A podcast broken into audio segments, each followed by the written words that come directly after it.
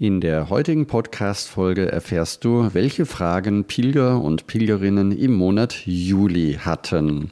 Ob es in den Herbergen ein Frühstück gibt, was der Coronavirus in Spanien macht, wo ich einkaufen kann und was das kleine vom großen Geschäft unterscheidet. Viel Spaß bei dieser Folge. Herzlich willkommen zum Jakobsweg.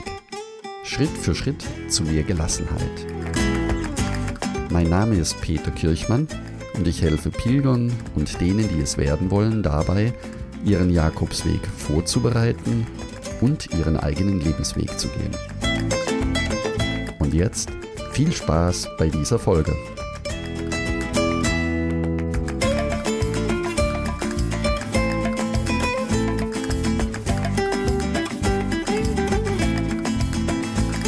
Die erste Frage kommt von Conny.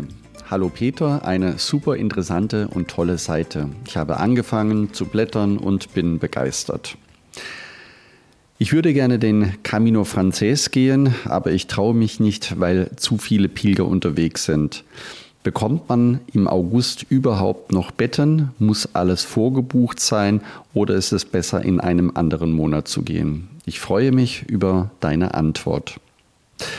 Ja, liebe Conny, vielen Dank für deine Frage. Das ist eine gute Frage. Wie viele Pilger sind im August unterwegs? Ja, es sind viele.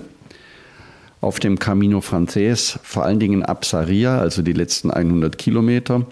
Und es ist heute tatsächlich so der größte Unterschied wahrscheinlich zur Zeit vor Corona, dass viele Pilger und viele Herbergen auf die Vorbuchungen oder Reservierungen ausweichen, beziehungsweise auch Booking.com nutzen, um ihre Betten zu reservieren.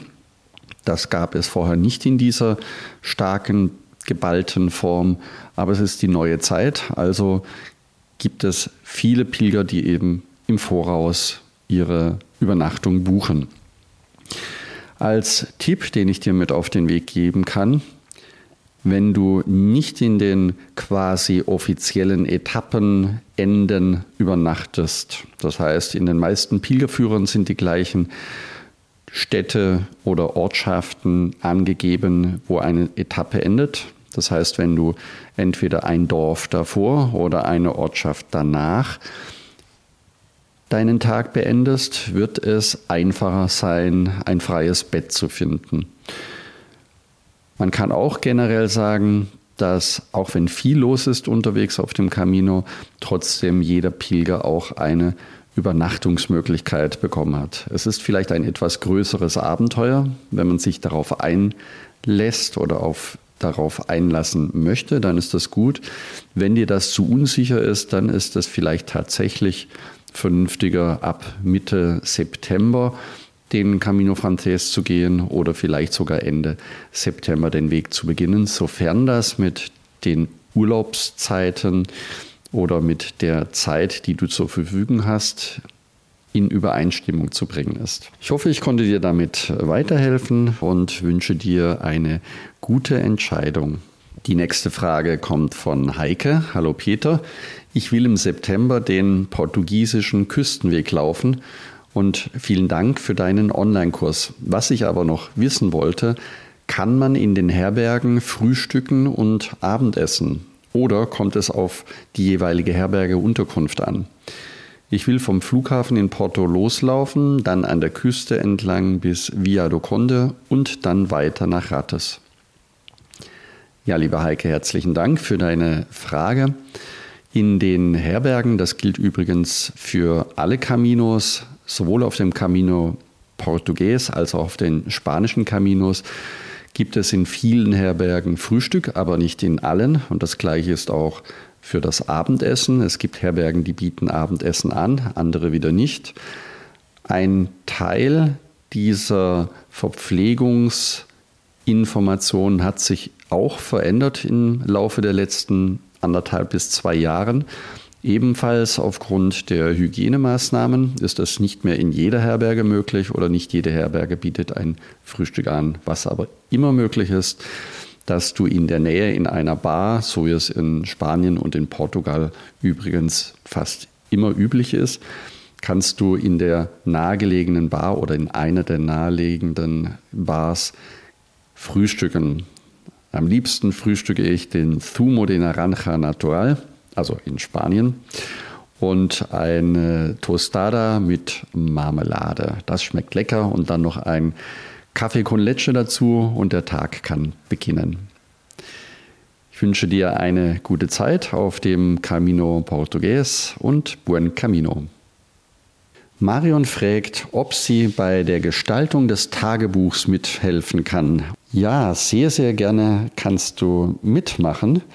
Und für alle, die jetzt nicht wissen, um was es geht, wir haben von unserer Tochter ein Tagebuch geschenkt bekommen, das wir auf dem Camino Primitivo dabei hatten und jeden Abend im Tagebuch auch unsere Erlebnisse aufgeschrieben haben. Das ist ein sehr schöner Reisebericht für uns geworden und so hatten wir die Idee, dieses Tagebuch für alle zur Verfügung zu stellen und sind gerade in der Layout-Erstellung. Es dauert also noch ein bisschen.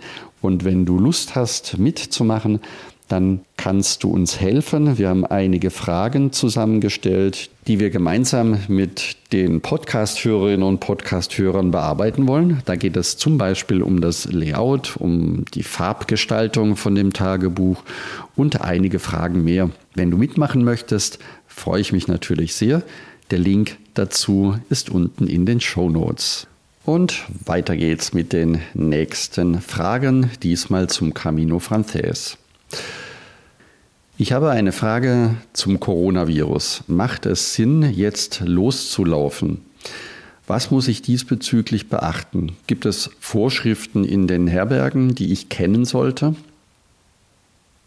Ja, macht es jetzt Sinn, loszuziehen? Und was muss ich diesbezüglich beachten?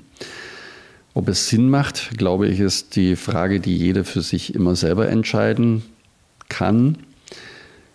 Es gibt Vorschriften in Spanien, die sind gleich wie in Deutschland, dass in den öffentlichen Verkehrsmitteln die Maske und Atemschutzmaske getragen wird. In den Herbergen selber gibt es keine direkte Vorschrift. Das hängt dann auch immer wieder von den Pilgern ab. Es gibt Pilger, die die Maske auch in den Herbergen aufziehen und ähm, auch unterwegs in den Restaurants oder in den Bars gibt es unterschiedliche, ähnlich wie bei uns in Deutschland auch. Das heißt, es gibt Pilger, die auch tagsüber eine Maske tragen und andere wieder nicht. Es gibt aber keine konkrete Maskenpflicht im Moment in den Herbergen. Ich möchte Ende September den Camino Frances gehen.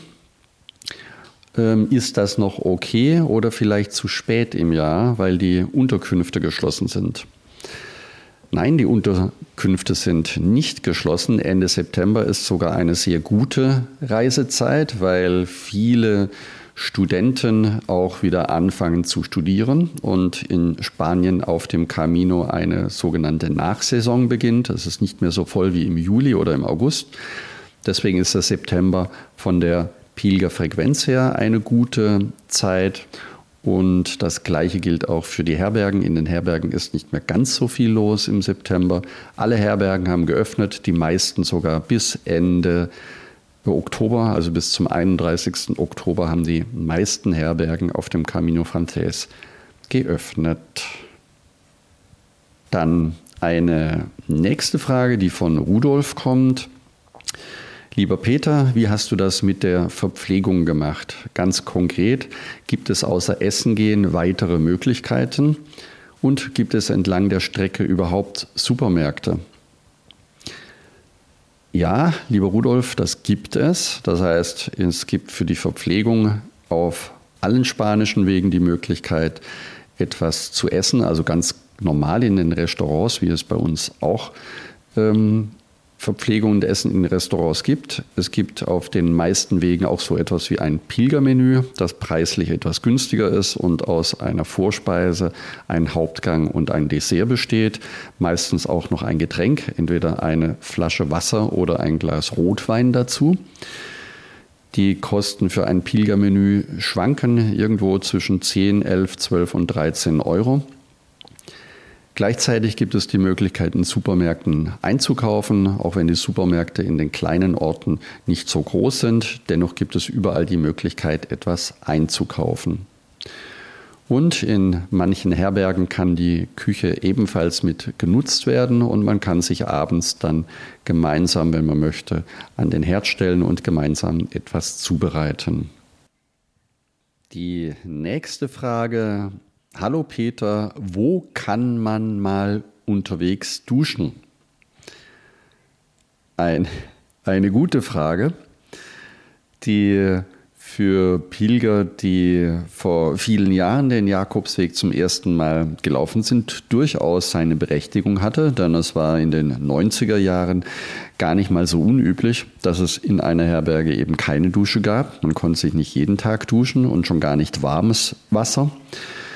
Heute ist es jedoch in den Herbergen, jetzt muss ich mal überlegen, ich glaube, ich kenne keine einzige Herberge, die ich in den letzten zwei Jahren besucht hatte, die keine Dusche hatte. Was nicht heißt, dass es nicht doch welche gibt. Aber in den meisten Herbergen gibt es heute Duschen und in den meisten Herbergen auch noch mit warmem Wasser. Für diejenigen, die in einer kleinen Pension oder in privaten Unterkünften ähm, übernachten, ist das sowieso kein Problem, denn dort gibt es generell auch eine Möglichkeit zum Duschen. Ich, ja, und okay, die Frage ist toll. Wie macht man das mit der Toilette? Das kleine Geschäft ist für uns Männer ja kein großes Problem, aber das große. Okay, das äh, für das große Geschäft gibt es eben die Herbergen, unterwegs gibt es die Bars und Restaurants. In allen Ortschaften gibt es da quasi Möglichkeiten. Und äh, wenn das nicht ausreicht, bleibt auch noch die Natur. Und da es sich hierbei um ein Naturprodukt handelt, manche würden sagen, das ist Biodünger, glaube ich, ist das auch in Ordnung, wenn es nicht gerade irgendwo auf dem Weg seinen Platz findet. Wobei ich glaube, ich lasse das jetzt mit dem Kopfkino, das gerade bei mir, bei mir anfängt. Hallo Peter, ich wende mich an dich mit folgender Bitte. Könntest du mir eine Pilgertour von München nach Lindau in einer Gruppe anbieten, sodass ich die Möglichkeit hätte, das Alleinpilgern auszuprobieren und unter Umständen in Gesellschaft zu wandern? Das kann ich leider nicht. Also ich biete keine Pilgertouren an. Was ich dir aber empfehlen kann, wäre in ein Reisebüro zu gehen und dich dort äh, sachkundig zu machen und dir entsprechende Angebote eben über ein Reisebüro anzuschauen. Falls du dabei noch Tipps oder Hilfe brauchst, kannst du dich gerne nochmal melden oder mir am besten eine E-Mail schreiben. Ja, das soll es auch schon gewesen sein mit den Fragen, die mich im Monat Juli erreicht haben. Und wenn du beim Tagebuchgestalten mitmachen möchtest, dann würde ich mich riesig freuen, wenn du die Umfrage mitmachst. Einfach in den Shownotes unten den Link anklicken. Und wenn du über den Jakobsweg mehr erfahren möchtest oder deinen Jakobsweg vorbereiten möchtest, dann werde am besten Teil des Buen Camino Clubs.